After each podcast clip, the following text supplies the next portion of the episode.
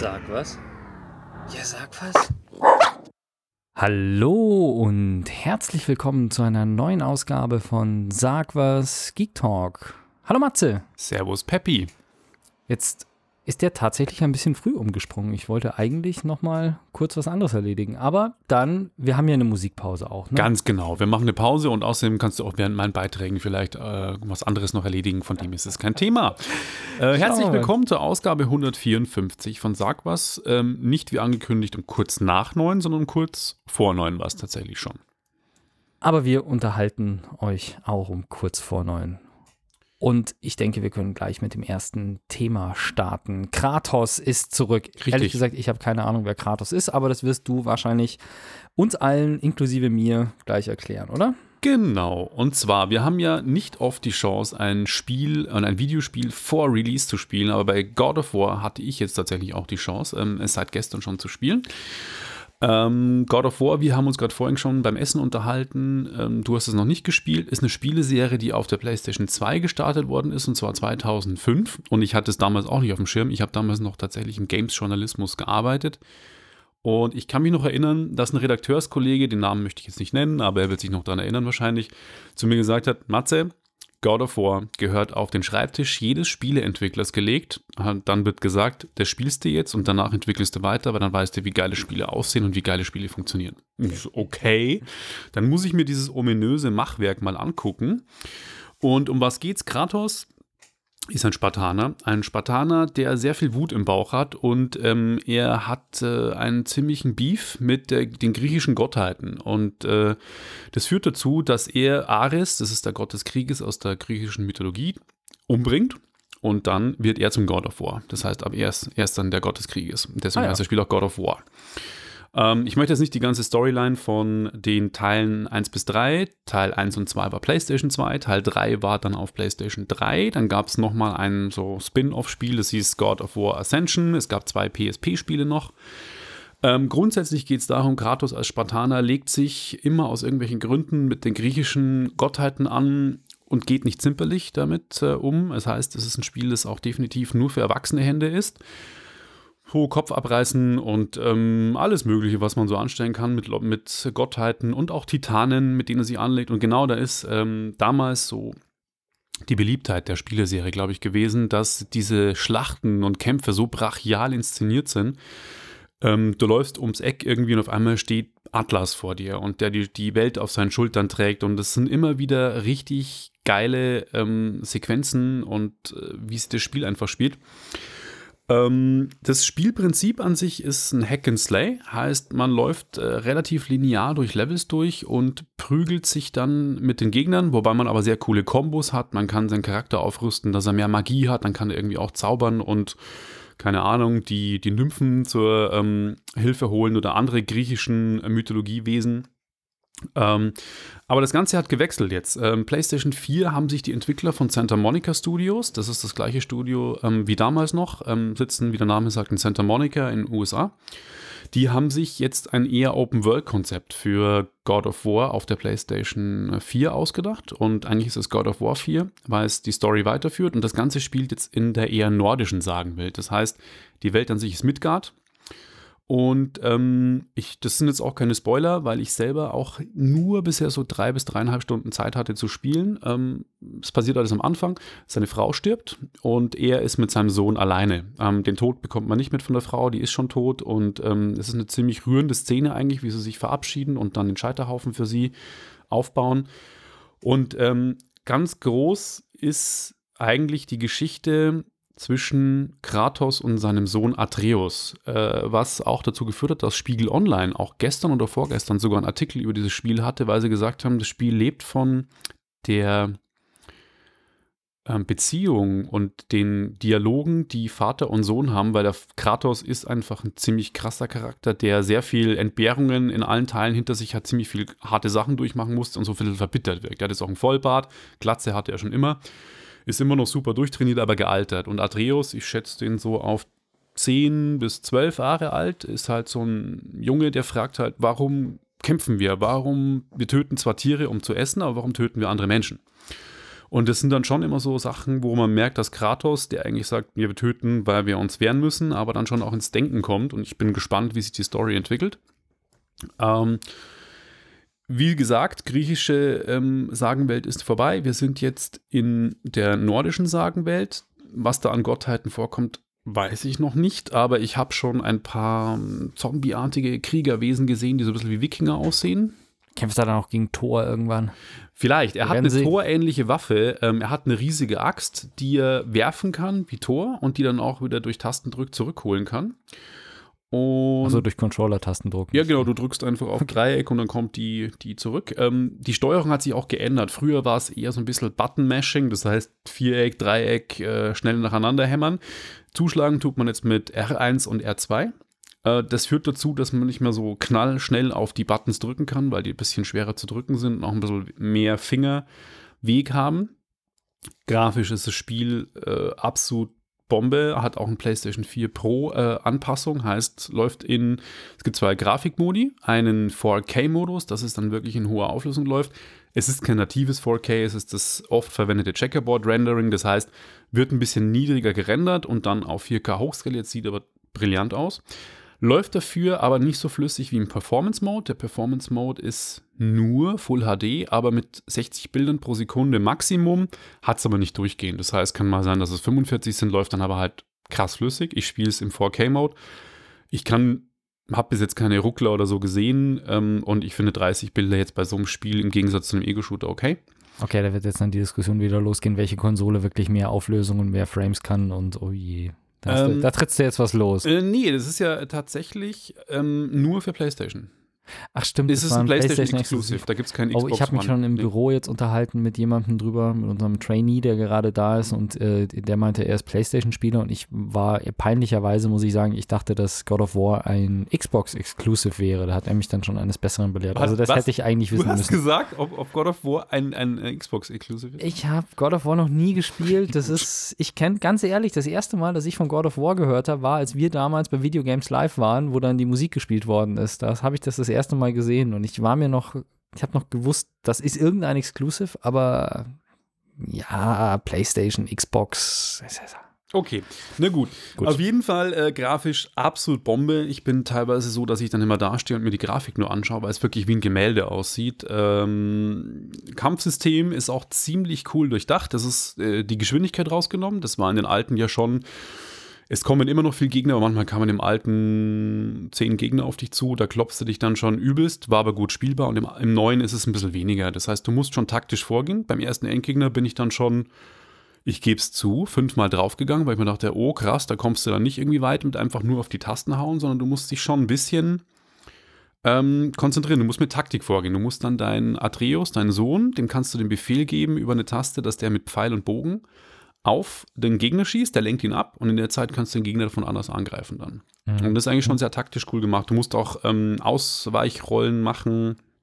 Ähm, ziemlich cool ist auch, es hat so leichte Action-Adventure-Rollenspiel-Elemente, ohne dass es zu ins Detail geht. Ich finde das ja bei Actionspielen schwierig, wenn dann zu viel, ja, man muss dann Experience Points einsetzen, sondern du hast, kriegst für jeden Kampf oder Sachen, die du findest, Erfahrungspunkte und mit den Erfahrungspunkten kannst du deinen Charakter aufwerten. Das heißt, äh, du kannst ihm neue Fähigkeiten beibringen, du kannst auch deine Waffen beim Schmied verbessern, du kannst dir einen Bogen kaufen, du kannst dann aber auch ähm, deiner Waffe magische Fähigkeiten zuweisen, dass er zum Beispiel eine schallende Druckwelle erzeugt, ähm, dass dann ja die Sachen weggeschleudert werden oder die Gegner weggeschleudert werden. Äh, es gibt leider keinen äh, Koop-Modus, weil hier gerade im Chat haben wir zwei Leute, die äh, mitchatten und äh, Hallo Kratos und Anonym 001.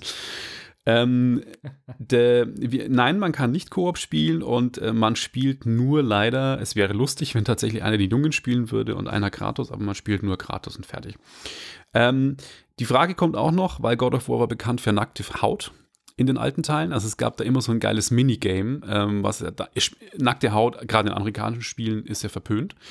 Aber God of War war es immer so, ähm, man kam immer in so Bonusräume, die waren immer irgendwo versteckt und da lagen dann immer leicht bekleidete griechische Ladies, die immer sehr gut aussahen und dann konnte man sagen, äh, haben die gesagt, oh, won't you come to bed, Kratos? Und dann ist man da hingegangen, ähm, Die Kamera schwenkte auf die Seite und dann gab es eine Tastenkombination, weil God of War hat so Actionsequenzen gehabt. Das heißt, drücke schnell nacheinander Viereck, Dreieck, Kreis und dann hat man zum Beispiel Titan platt gemacht. Und bei diesem Minispiel, kann man sich ja vorstellen, ging es dann um Geschlechtsverkehr wahrscheinlich.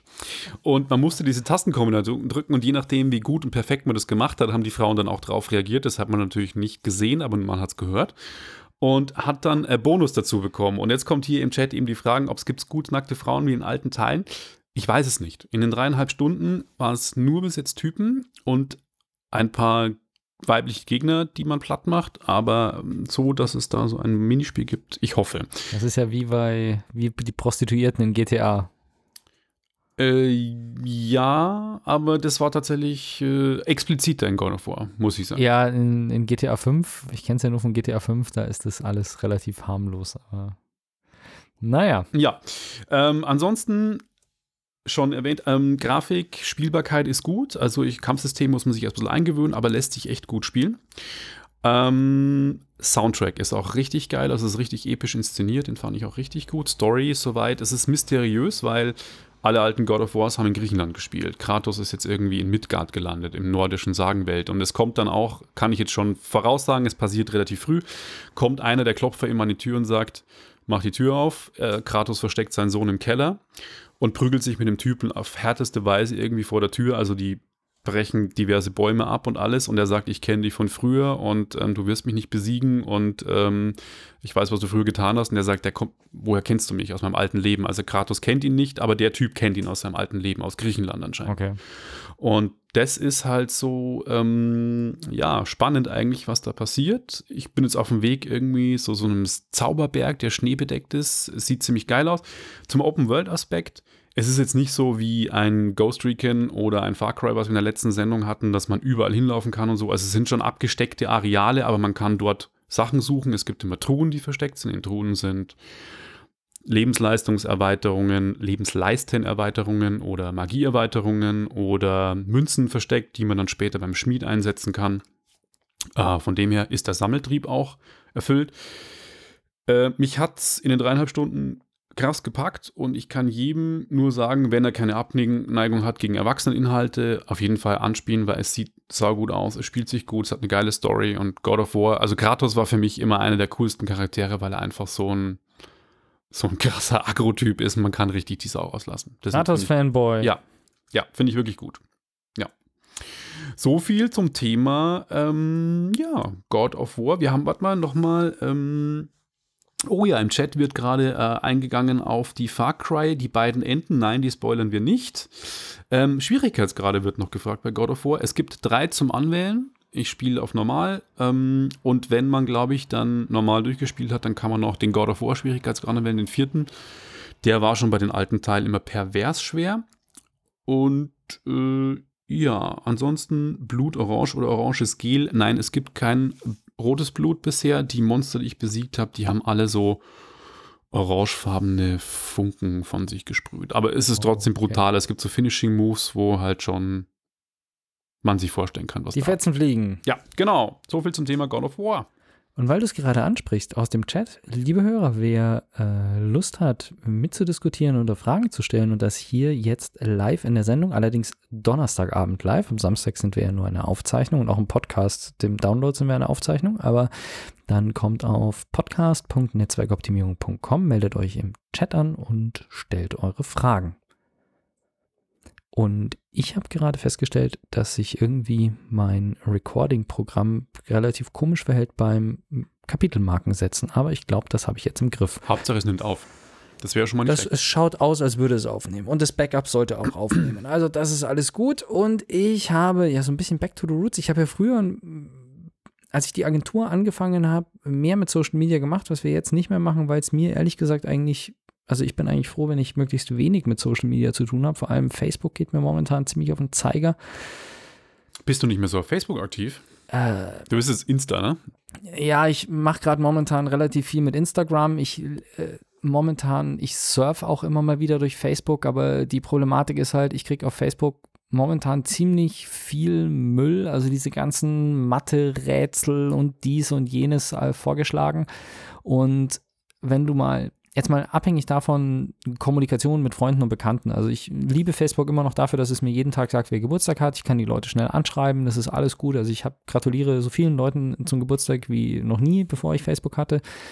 Ähm, es ist ein guter Weg, in Kontakt zu bleiben und Leute schnell zu erreichen. Das ist super. Aber wirklich, um Informationen oder sowas zu erhalten, da geht mir Facebook einfach auf den Keks, weil da, wenn du dich jetzt außerhalb deines Freundeskreises bewegst, also ganz explizit natürlich die Leute, mit denen ich befreundet bin, auf Facebook befreundet bin, das ist okay. Die kann ich mir selber aussuchen und wenn mir da einer auf den Keks geht, dann schmeiße ich den auch raus. Aber das Problem ist, sobald du irgendwo Teil einer öffentlichen Diskussion wirst, wenn du etwas liest, was eine Seite gepostet hat und du schaust in die Kommentare rein, da ist halt so viel Dummheit unterwegs und so viel Ignoranz und so viel, so viel teilweise Hass und einfach so viel Scheiße dass ich da schlechte Laune bekomme, wenn ich da irgendwie anfange, mir die Diskussion dazu durchzulesen. Und da habe ich keinen Bock drauf und deswegen bin ich bei weitem nicht mehr so aktiv auf Facebook. Ich poste halt auch relativ wenig unterdessen auf Facebook. Ähm, leider poste ich auch zu wenig für unsere Sag was Facebook-Seite, das tut mir leid, aber auch privat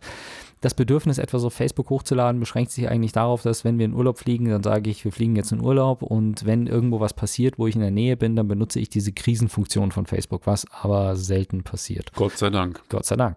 Genau.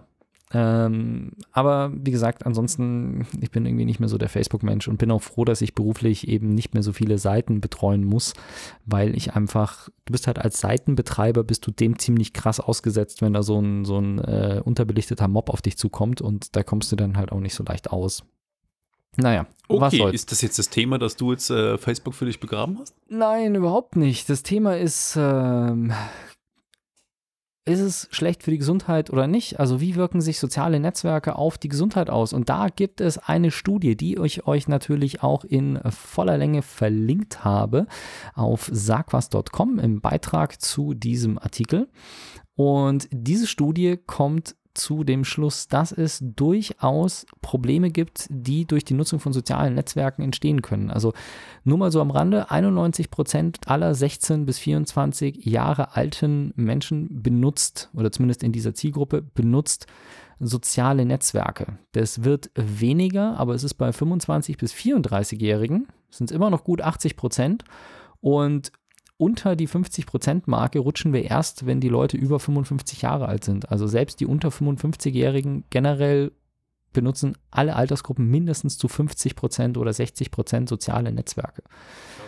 Und die haben halt jetzt verschiedene Dinge angeschaut und die Probleme, die bei der Nutzung von Facebook oder nicht von Facebook, Entschuldigung, generell von sozialen Netzwerken auftreten können, die Gefahren, das sind auf der einen Seite oder die haben halt gefragt, die Leute befragt zu ihrer Nutzung und wie sie sich dabei fühlen. Und was rausgekommen ist, sind, dass folgende Gefahren drohen.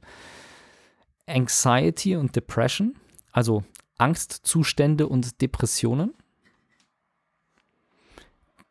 Wir haben als mögliches Symptom oder möglichen Einflussfaktor den Schlaf. Also, dass die Leute wirklich wenig Schlaf bekommen, weil sie zu viel die nutzen, die sozialen Netzwerke das Körperbild, Body Image. Okay. Wir haben die Gefahr des Cyberbullyings und was ich besonders, also FOMO. FOMO? FOMO. Was ist FOMO? Fear of Missing Out. Ah. Quasi die Krankheitsform Angst zu haben, etwas zu verpassen, was dann natürlich eng zusammenhängt mit der Thematik äh, Schlafmangel, weil du halt so viel, ja. so konzentriert auf diesen Netzwerken bist, um halt nichts zu verpassen. Und ähm, das waren so die Aspekte, die in der Studie aufgegriffen worden sind und äh, ihr könnt es euch selber durchlesen. Es hat insgesamt 20 Seiten oder so. Oder, also ich bin jetzt gerade auf Seite, Seite 18. Da geht es quasi um den wert. Und es wurden hier verglichen YouTube, Twitter, Facebook, Snapchat und Instagram. Und das einzige Netzwerk, nicht hinschauen, was denkst du, welches ist das einzige Netzwerk, das einen positiven Einfluss hat auf die Nutzer? Ähm, das Befinden und die Gesundheit? Äh, StudiVZ, weil es keiner mehr nutzt. Nein, aus diesen fünf. YouTube, Twitter, Facebook, Snapchat und Instagram. Welches denkst du ist? YouTube. Exakt. Wahrscheinlich, weil ich es in der Reihenfolge jetzt gesagt habe. Nein, nein, nein. Ich habe es deswegen geschlossen, weil YouTube das Einzige ist, wo sich Leute, glaube ich, nicht selber so ein bisschen profilieren. Also, außer man hat, Entschuldigung, Beauty-Blogs am Start.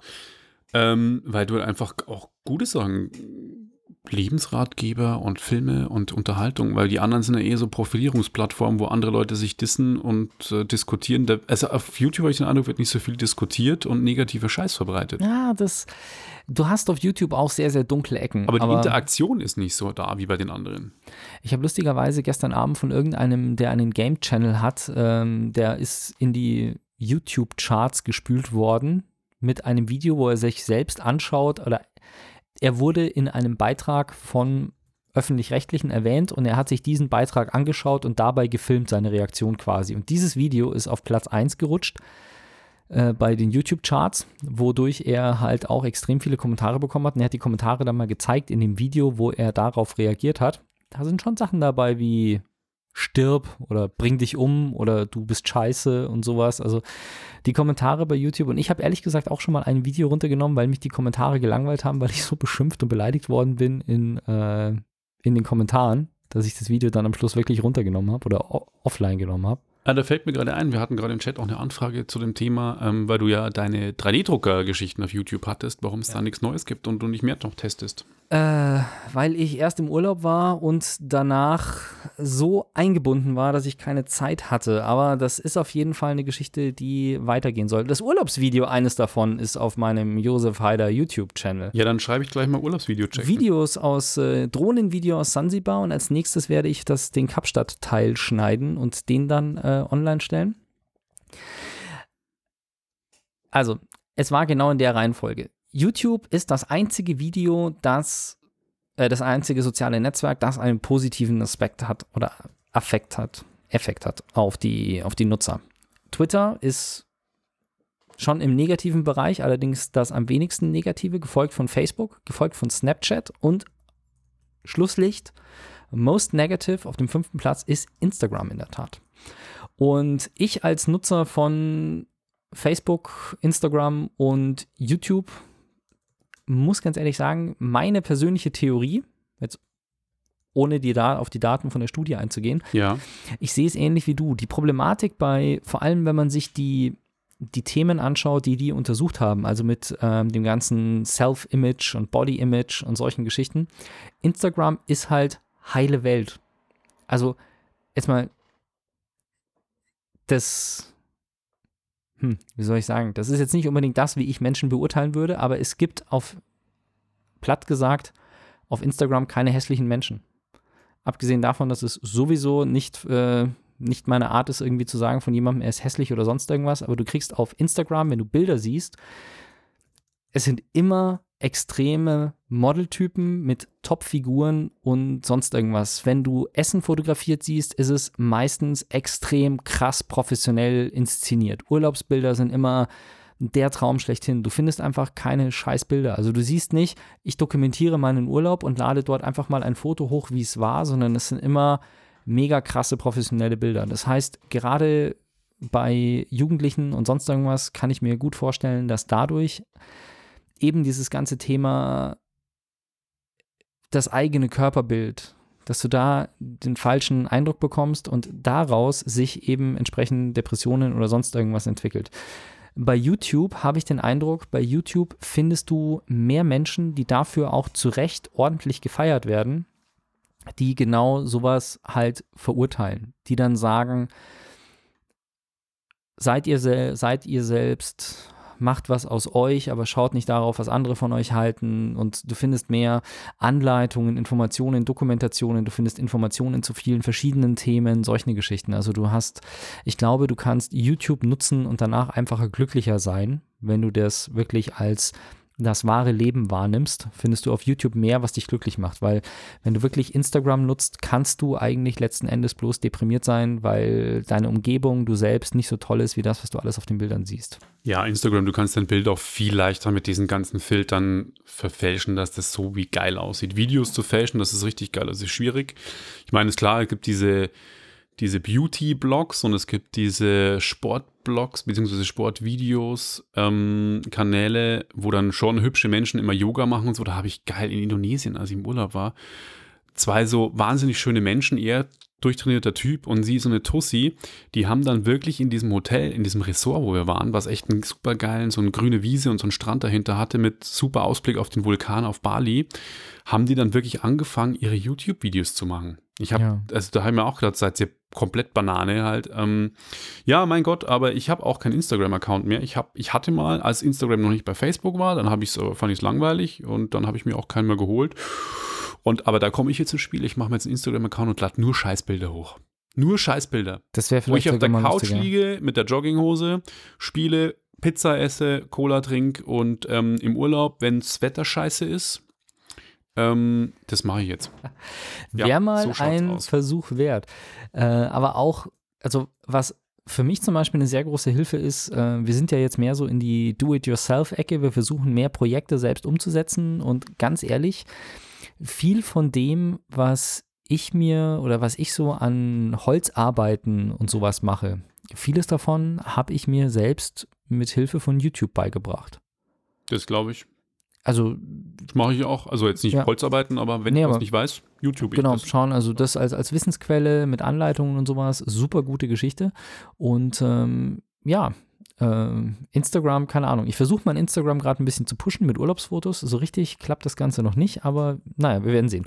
Und übrigens, auch auf YouTube gibt es extrem düstere Ecken. Kleiner Tipp, geht mal auf YouTube und sucht nach flache Erde oder hohle Erde. Ja, ja. Beides Themen, zu denen ihr fantastische Videos findet, wo ihr euch an den Kopf langt und denkt, oh mein Gott, was für dumme Menschen gibt es auf dieser Welt. Sorry, also ja. ich meine, es gibt keine hässlichen Menschen, aber es gibt wirklich dumme Menschen. Das, ja. Sorry, meine persönliche Meinung das, zu dem Thema.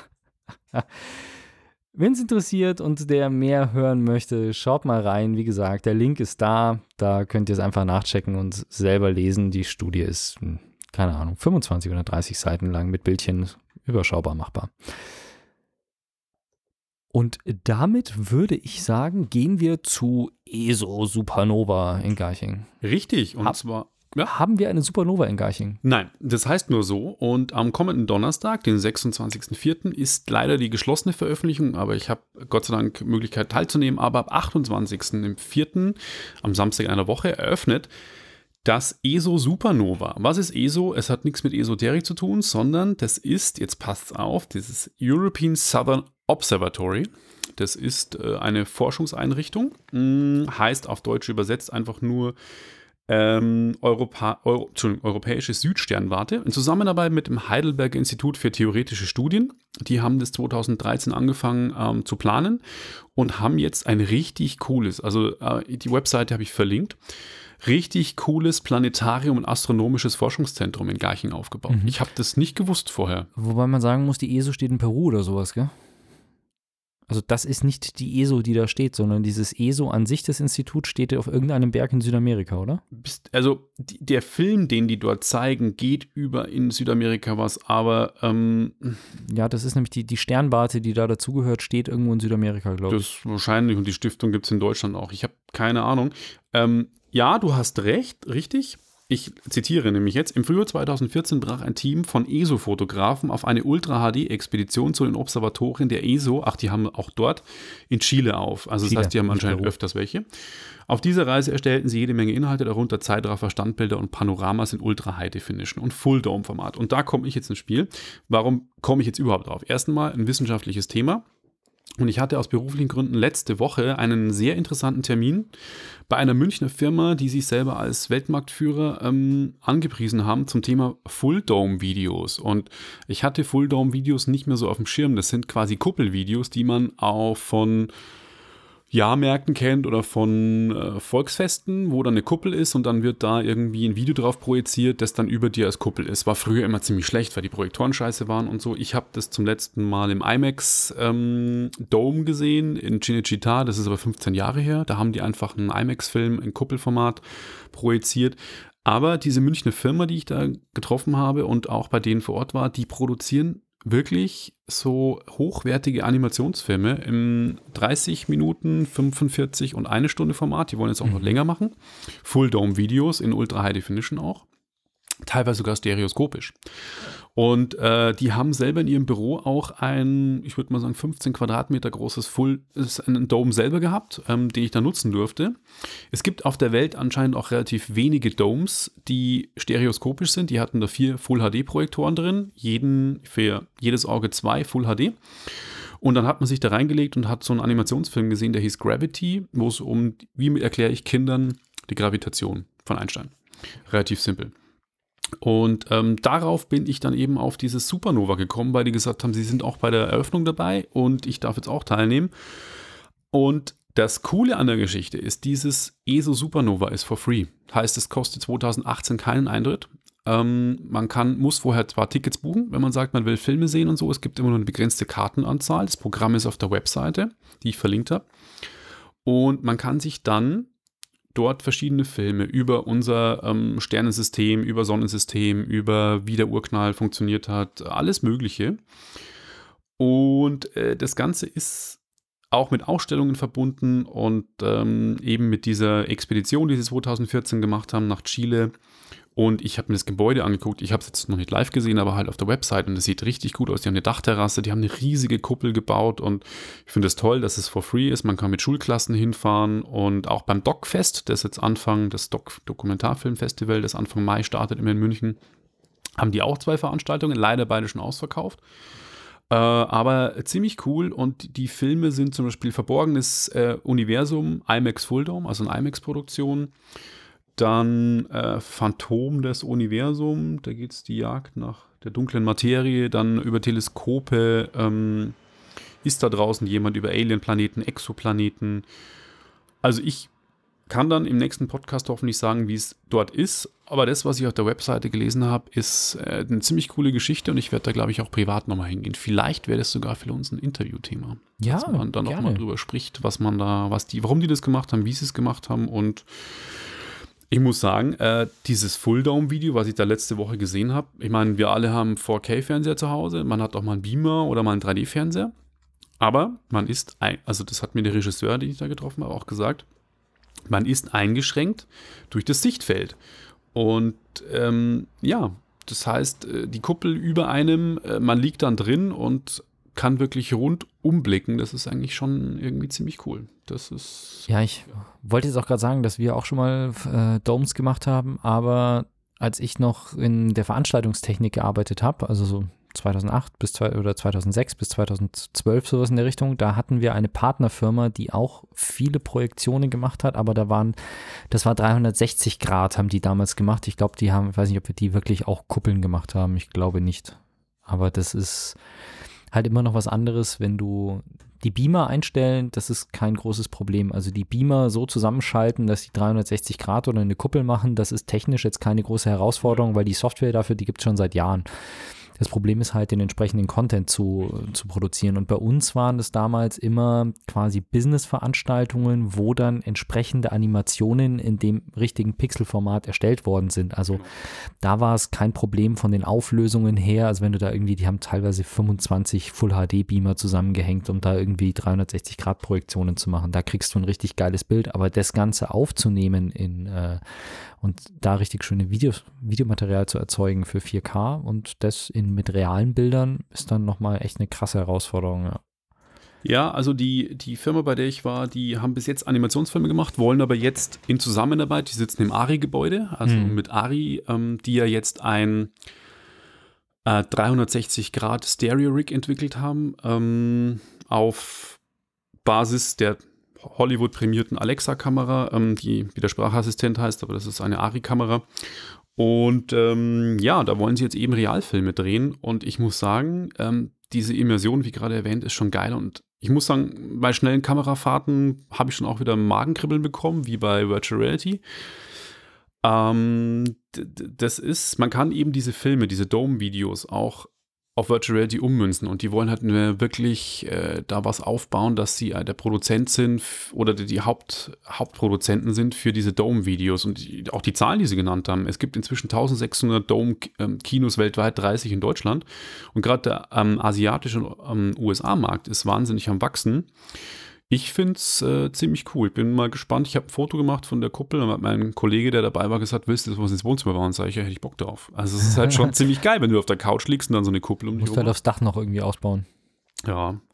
Aber wie du auch sagst, also die Produktion der Videos ist, ähm, glaube ich, echt noch problematisch mit den geometrischen Verzerrungen. Da muss man drauf aufpassen. Dann, wie schneidest du? Sie haben auch den Fall gehabt, dass die Intensität bei Kindern teilweise die haben die Kinder zum Weinen gebracht, obwohl es gar nicht mhm. so eine mhm. krasse Szene war, aber die hat so krass in diesem Dome-Video gewirkt, dass die Leute geweint haben danach, also die Kinder. Ja. Und haben sich gedacht, so das hätte ich nie gedacht. Also das okay. ist auch ein cooles Learning. Du hast da natürlich bei dem Thema den Vorteil, dass vermutlich jedes Planetarium, das renoviert wird, automatisch ein Dome-Kino mit einbaut. Das ähm, glaube ich, machen unterdessen fast alle. Also die Zahl wird da definitiv wachsen von Orten, wo man sowas machen kann. Und die brauchen natürlich alle guten Content. Ja.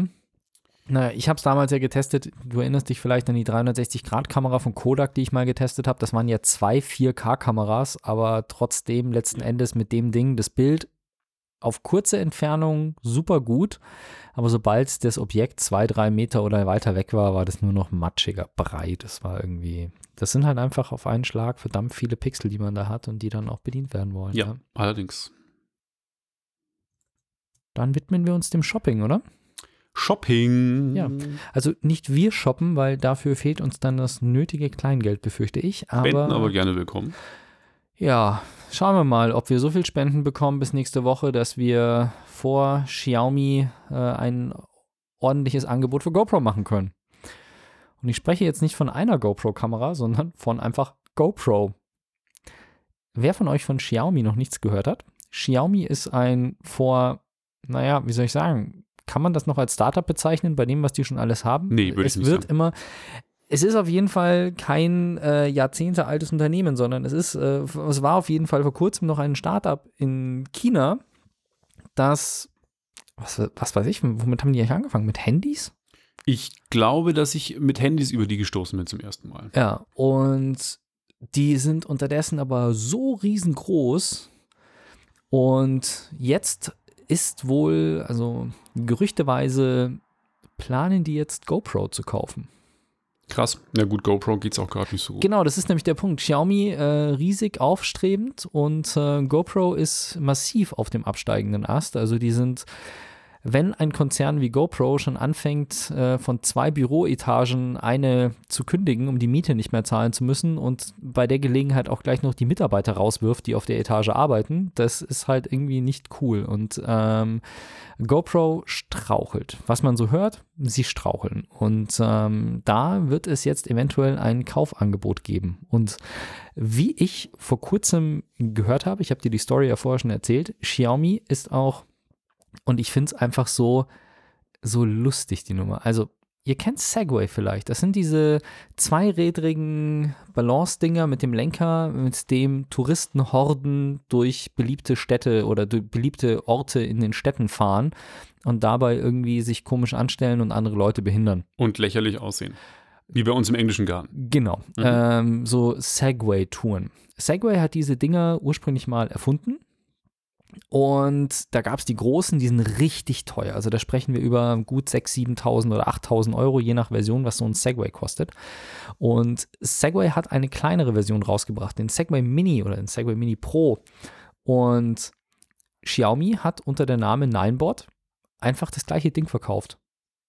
Also schlicht und ergreifend, wie man sich vorstellt, eine chinesische Kopie von dem Segway. Und daraufhin hat Segway Xiaomi verklagt und Xiaomi hat einfach gesagt, ja gut, das ist jetzt irgendwie alles blöd, das geht uns auf den Keks. Lasst ihr uns doch einfach kaufen. Und hat Segway gekauft.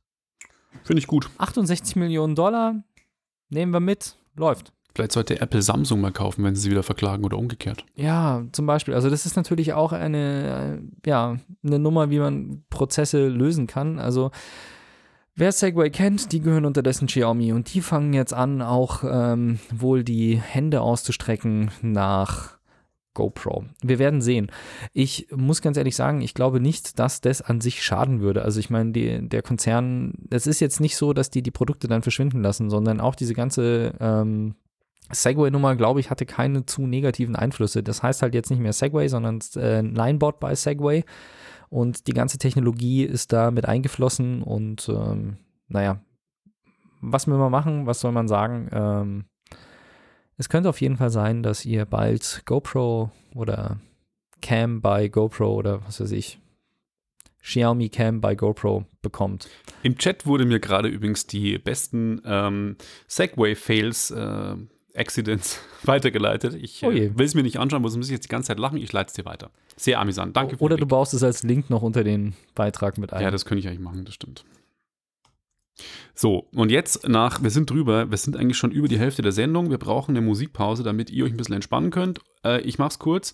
Für mich eines der besten Rap-Alben der letzten Jahre, Deutschrap. Äh, Curse, Großmeister, gibt schon seit über 20 Jahren. Ich war am Konzert und es ist richtig toll geworden. Er hat sich wahnsinnig viel dabei gedacht. Er hat parallel auch ein Buch über Live-Coaching veröffentlicht. Es ist tiefgehend.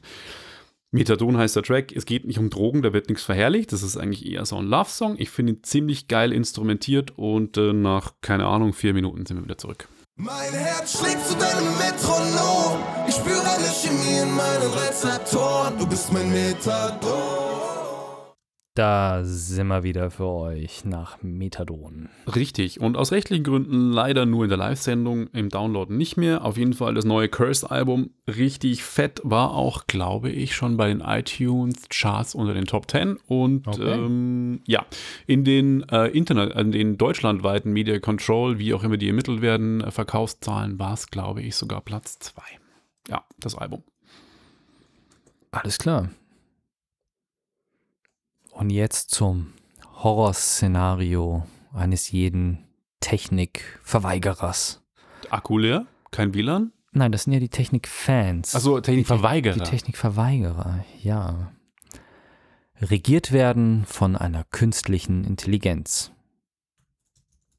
Wobei ich mir vorstellen kann, dass manche Technikverweigerer das momentan lieber hätten als manche deutsche Politiker. ja, das naja, stimmt. Okay, was soll's. Ähm, wir sind da näher dran, als wir vielleicht so generell denken. Warst du dir dessen bewusst? Nein. Dass es schon eine Wahl gibt, bei der eine künstliche Intelligenz zur Wahl steht? Was? Kein Witz. Echt? In Tama, was ein Bezirk von Tokio ist, äh, steht eine künstliche Intelligenz zur Bürgermeisterwahl. Krass. Ja, die heißt, schauen wir mal schnell, ich habe den Artikel natürlich verlinkt. Ähm, Here's an AI running for the major role of Tama City, Tokyo. Und da sind auch Bilder drin, wo du siehst, die Kandidaten. Und da ist tatsächlich eine, naja, wie soll ich sagen, Cyborg-Frau, also äh, so, so robotermäßig mit äh, natürlich sehr, sehr menschlichen Zügen, aber alles in Metall. Die ist da ähm, quasi aufgestellt als Bürgermeister. Krass. Kandidatin. Ja. Jetzt, wenn ich auf die Schnelle auch noch den Namen finde, finde ich jetzt nicht. Wahrscheinlich würde ich so. Äh, äh, You see, if the current nominee, Michihito Matsuda, happens to earn the most votes during this election, that would make them the world's first AI major, mayor, ushering in a new wave of possibilities for the districts.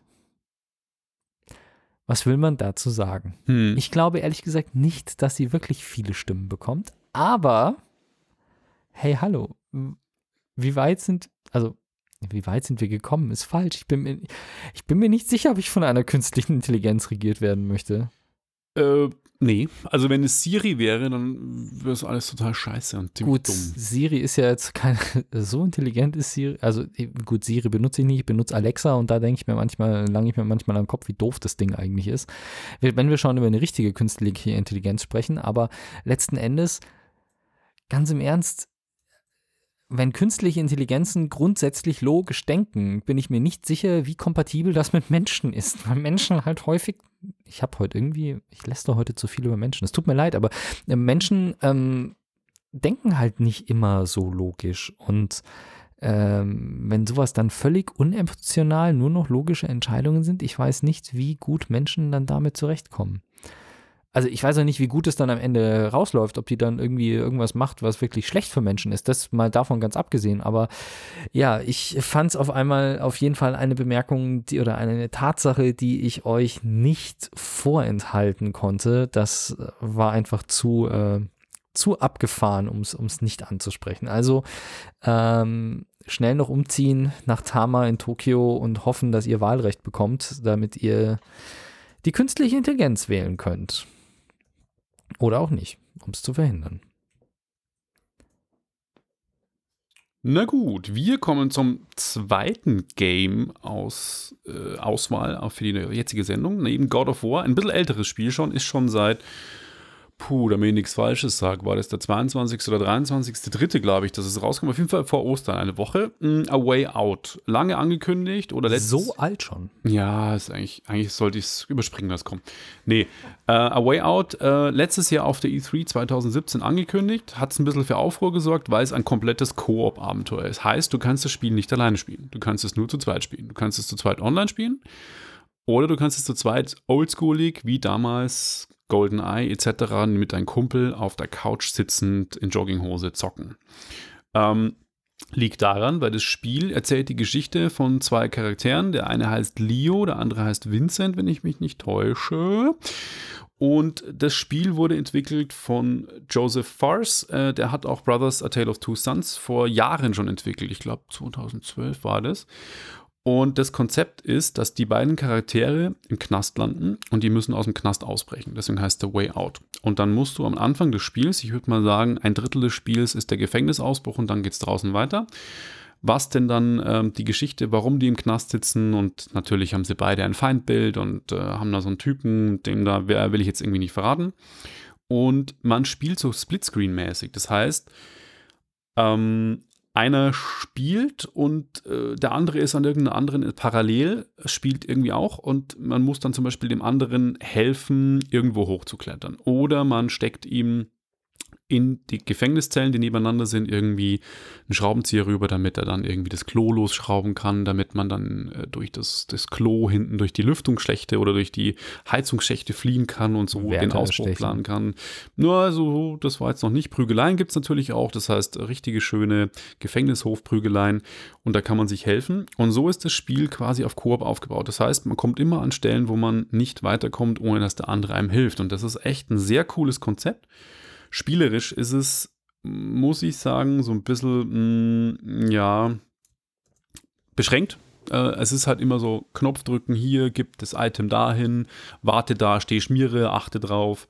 Aber es macht irgendwie äh, richtig Bock. Also es ist lustig, mal wieder mit jemandem auf der Couch zu sitzen und zu sagen, ich spiele das jetzt mal mit dem zusammen. Klar, du kannst dann auch online mit dem spielen, aber es hat seinen Reiz, dass man nebeneinander sitzt irgendwie. Und äh, wir haben es noch nicht durchgespielt, aber ich würde sagen, so 40 Prozent Hammer. Und es ist echt äh, eine coole Geschichte, dass man so wie früher das Ganze macht. Die gute alte LAN-Party. Genau. Das Spiel geht für 30 Euro auch her, das heißt, das ist jetzt nicht eine Rieseninvestition. Es macht auf jeden Fall Spaß, es sieht auch ganz gut aus. Und ja, ähm, von dem her kann ich jedem, der die Chance hat, das mal äh, anzuspielen, nur einen Rat geben, wenn er Bock hat auf ein cooles Koop-Abenteuer, das auch eine coole Geschichte eigentlich hat, nett erzählt, spielerisch nicht herausragend, kann man sich das gerne mal auf den Zahn legen.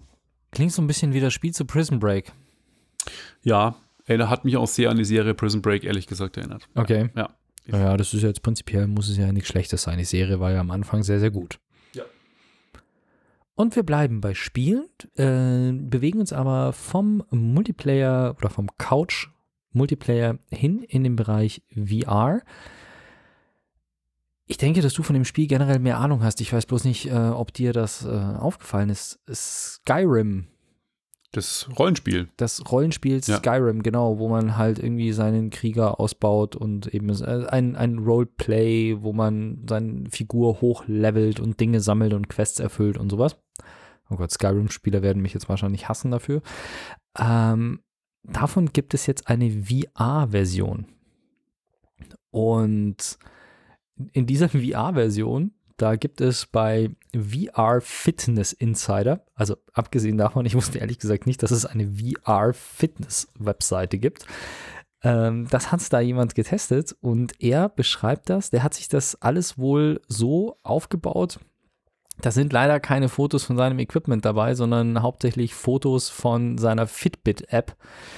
Ähm, der hat sich bei sich zu Hause das Ganze wohl so aufgebaut, dass er vernünftig dann auch auf der Stelle laufen kann. Und er hat wirklich, wie nennt er es, Low Impact Cardio Workouts. Okay. Also quasi Cardio Fitnessübungen mit einem, wo man halt mit einer relativ niedrigen Herzfrequenz sich aber längerfristig bewegt und das Ganze halt über Stunden, weil der halt wirklich dann drei, vier Stunden gespielt hat und dabei halt äh, tausende Kalorien verbrannt hat und auch einige Kilo abgenommen hat. Und er hat sich äh, für sich selber wirklich äh, quasi so Regeln gesetzt, wie er hat dann zum Beispiel die Schnellreisefunktion nicht mehr genutzt, sondern wenn er irgendwo hin wollte, ist er dahin gelaufen krasser Typ. in Skyrim. Das heißt, er steht halt dann auf seiner äh, Matte im, äh, im Wohnzimmer und joggt im Stehen auf der Matte dann durchs Spiel, einmal durch die halbe Spielwelt, um dann bei dem Händler irgendwie das und das zu kaufen. Er ist aber nie auf die Idee gekommen, mal vielleicht an die echte Luft, an die frische Luft zu gehen und das mal in, in freien zu machen. keine Ahnung, auf jeden Fall ähm, sehr, sehr lustig, weil der damit halt wirklich einige Kilo abgenommen hat mit Skyrim-Spielen. Also quasi das Gegenteil von World of Warcraft, wo du ähm, die frische Luft, nicht mehr in die frische Luft kommst, das Tageslicht nicht mehr siehst und dich nur noch von Pizza und Cola ernährst und dabei dann zunimmst, sondern Spielen Du siehst zwar immer noch kein Tageslicht oder noch weniger Tageslicht, kommst auch nicht an die frische Luft, aber du nimmst dabei ab und bewegst dich. Ist ein Fortschritt.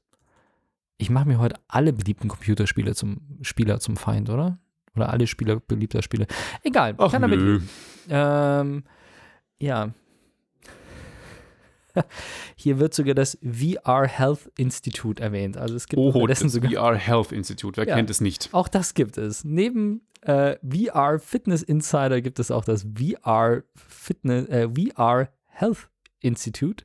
Und naja, Skyrim, wenn ihr es bisher nicht geschafft habt, den Weg zu finden, mit dem ihr abnehmt, probiert es doch mal mit Skyrim und einem Room Scale Tracking Setup von, mit der HTC Vive. Dann kriegt ihr das vielleicht hin, mal wirklich einen drei oder vier Stunden Low Impact Cardio Workout durchzuziehen und das einfach jeden Tag. Dann nehmt ihr ab, habt vielleicht kein soziales Leben mehr, aber es, man muss Prioritäten setzen. Allerdings, Wenn ihr dann gut aussieht, kommt das auch ganz sonst wäre es ja auch kein Geek Talk. Genau. Als letztes Thema ähm, noch was, was mir schwer auf dem Herzen liegt und äh, was jeder Konzertgänger kennt. Und zwar, was passiert meistens, wenn man auf einem Konzert geht und es steht einer vor einem, was passiert dann meistens? Der hält das Handy hoch, sodass du nichts mehr siehst. Richtig, genau. Beziehungsweise du siehst immer noch alles, aber halt auf dem Bildschirm. Richtig. Und es nervt halt ultra hart und äh, ich kann mich da selber nicht ausnehmen. David Hasselhoff-Konzert letzte Woche, ich gebe es zu, hier offen, ich oute mich, ich war auf dem David Hasselhoff-Konzert, ich habe auch sau viel gefilmt. Meine Frau hat mich gefragt, sag mal, hast du eigentlich auch zugeguckt oder nur gefilmt? Sag ich, beides. Äh, da das iPhone X einen guten Bildstabilisator hat, konnte ich auch nebenbei tanzen. Und ähm, ja, auf jeden Fall Eminem, äh, dessen letztes Album ja ich im äh, Dezember schon nicht gut fand und auch abgegangen, hat auf dem Coachella Festival, ich hoffe, ich habe es jetzt richtig gesagt, äh, Coachella, ähm, so heißt äh, vor ein paar Tagen eine Augmented Reality App vorgestellt, die ich mir auch runtergeladen habe. Ähm, die ist ziemlich cool. Und zwar sind in dieser App zwei Experiences drin, die du kannst du zu Hause nutzen. Im Büro habe ich sie jetzt genutzt. Ähm, bei der einen siehst du Eminem dann, also du scannt kurz den Boden ab und dann klickst du drauf und dann siehst du Eminem in deinem Büro stehen, ein bisschen wie Godzilla, in so, so Wolkenkratzern irgendwie drin. Also der gefilmte Eminem steht dann quasi zwischen 3D-Wolkenkratzern, also die mit 3D-Grafik gemacht sind. Außenrum fliegen wie bei Godzilla so Hubschrauber, unten sind Polizeiautos und es brennt irgendwie und es ist überall Sirenen. Das ist echt ganz cool. Dann kannst du außen rumgehen und es sieht wirklich geil aus. Dann gibt es noch irgendwie sowas, das sieht aus wie so eine bei einer Sonne eine Corona irgendwie, so ein Kreis, äh, wo Flammen außen rum sind. In der Mitte läuft ein Eminem-Video und äh, das kannst du dann auch mitten im Raum stehen, kannst außen rumgehen und das Ganze kannst du auch filmen. Das heißt, du kannst, während du das durch deine iPhone-Kamera anguckst, kannst du es filmen oder Fotos machen. Das heißt, es gibt auch YouTube-Videos davon, habe ich übrigens verlinkt. Okay. Und ähm, richtig geil ist die Idee, der geht jetzt nämlich dann auf Tour, Eminem, dass, weil er auch irgendwie keinen Bock hat, dass die Leute seine Sachen nur filmen, sondern er macht aus seinen Konzerten eine Live-Experience. Das heißt, du bist auf einem Konzert und dann werden AR-Elemente auf der Bühne, die quasi Tracking-Punkte sind, mit eingebunden. Die Leute filmen auf die Bühne und dann sehen die auf einmal, weil er trägt ja gerne, weil er so ein bisschen ein Psycho ist, ähm, eine Eishockeymaske, wie in so einem Horrorfilm. Und dann hat er irgendwie eine Kettensäge oder so, hat er alles schon gemacht. Und dann okay. siehst du quasi in Augmented Reality eine riesige Eishockeymaske. Das sieht man in dem Video von, von dem, ähm, was da auf YouTube ist, was ich verlinkte. Ähm, siehst du eine Eishockeymaske und da kommt irgendwie auf das Publikum zu eine Axt irgendwie oder ein Beil oder eine Kettensäge und verschiedene Elemente. Und das finde ich halt richtig geil, dass man dann wirklich so nochmal eine erweiterte, wie Augmented, erweiterte Realität hat, wenn man da auf dem Konzert ist, dass man da nochmal Elemente hat, die zusätzlich sind. Und was es bei dem Festival auch gab, ist ein Spaghetti-Stand von irgendwie Spaghetti-Händler und man musste das Logo irgendwie suchen. Das konnte ich jetzt nicht nachvollziehen, was dann passiert. Aber dann hat man auch quasi, wenn man das, die, die Handykamera auf diesen Spaghetti-Laden ähm, hält, dann ist da irgendwie auch was passiert. Ich weiß aber jetzt nicht was. Und ich finde das. Das fliegende Spaghetti-Monster. Ich habe keine Ahnung, aber ziemlich geil. Fand ich äh, eine ziemlich coole Idee und auf jeden Fall das in den Shownotes verlinkte Video mal angucken oder YouTube ähm, Eminem AR. Ziemlich geile Videos. Finde ich echt cool. Aber jetzt cool. mal, sorry, ich, ich habe es nicht gepasst gekriegt. Zurück zu deiner Einleitung. Du hast dich darüber aufgeregt, dass die Leute die Handys hochhalten während den Konzerten, weil du dann nichts mehr siehst. Das würde doch dazu führen, dass die Leute noch mehr die Handys hochhalten. Das würde ja jetzt nicht verhindern, dass die Leute die ganze Zeit mit den Telefonen rumfuchteln. Ja, das stimmt, aber das, das ist klar. Also wenn sie mir die, die Sicht verdecken, ich hatte das Problem nicht, dass sie die Sicht verdecken. Ich finde es halt nur groß. generell nervig. Aber ähm, das bringt ja wirklich dann tatsächlich auch mehr. Dass du sagst, ja, okay. Handyvideos von Konzerten sind ja auch grundsätzlich scheiße. Also, ich meine, du hast normalerweise übersteuert der Ton, es wackelt, es ist irgendwie die Auflösung, du erkennst ja, wenn du ein iPhone X hast, nicht. Ja, hat aber der Großteil nicht. also, aber selbst, ja, also Handyvideos von Konzerten, ich finde nichts schlimmer als du möchtest ein, ein, du möchtest dir gerne mal einen Auftritt und sowas habe ich gerne, zum Beispiel Rammstein, super geile Bühnenshow. Und dann sagst du, okay, ich würde jetzt mal gern sehen, wie schaut Engel von Rammstein, beziehungsweise ich habe das schon live gesehen und wollte es mal jemandem zeigen, wie schaut Engel von Rammstein aus auf der Bühne. Und dann findest du hunderte Handyvideos, die so verpixelt sind, dass du kaum erkennst, wo die Bühne ist, irgendwelche Lichteffekte, dann ist alles weiß, der Ton ist scheiße. Also Handyvideos von Konzerten braucht halt auch echt niemand. Also ich habe sie gerne als Andenken. Ich habe immer noch auf meinem Handy von meinen ersten House of Pain Videos, wo ich einen Bierbecher ins Gesicht bekommen habe, Videos und das sind schon geile Andenken. Aber ich gebe recht, ja, dass es irgendwie so ein bisschen nervig ist und ich filme auch nicht mehr alles, ähm, nur halt Tracks, wo ich richtig geil finde, wie Crazy for You auf dem David Hasselhoff Konzert, ja. Ähm, aber Eminem, glaube ich, will das damit auch steuern, weil diese AR-Experiences ähm, weiß ich nicht, sollen, glaube ich, nicht das ganze Konzert funktionieren, sondern halt nur zu gewissen Augenblicken. Und ich bin gespannt, ähm, wie ihr dagegen steuert und wie sich das dann entwickelt. Ob das vielleicht auch andere Künstler dann machen. Ich finde die Idee aber an sich schon eigentlich ziemlich cool. Also am Anfang ganz viel AR und wenn dann alle Akkus leer sind, dann dann mal entspannt ein normales Konzert machen, ohne Filmen. Nochmal, wie? Was? Am Anfang ganz viel AR und wenn dann alle rumgespielt haben und die ganzen Handy-Akkus gestorben sind, weil sie zu viel gerechnet haben und die Batterien leer sind. Ach so, einfach. vielleicht ist das der Grund, dass er einfach die Akkus leer lachen will. Ja. Ja. Gezielt. Oder er bringt es zum Absturz vielleicht. Ja. Das ist noch eine geile Idee. Eminem traue ich sowas sogar zu. Ja. Aus dem Reich der Spekulationen äh, zurück in die Realität und äh, ich denke, wir haben es für heute und sagen ciao, ciao und bis zum nächsten Mal, oder? Servus und vielen Dank für die Chat-Jungs auch. Und für eure Aufmerksamkeit. Danke. Bis dann. ciao. ciao. Wenn euch das nun gefallen hat, dann liked uns auf facebook.com slash sagwaspodcast und abonniert uns auf iTunes oder im Podcatcher eures Vertrauens. Alle Infos zur Show, den Themen und alle Folgen gibt es auch auf www.sag-was.com. Fragen, Anregungen und Feedback nehmen wir gerne über Facebook oder als Kommentar auf der Website entgegen. Und wenn ihr gerade Zeit habt, dann bewertet uns doch bei der Podcast-Plattform, auf der ihr uns gefunden habt.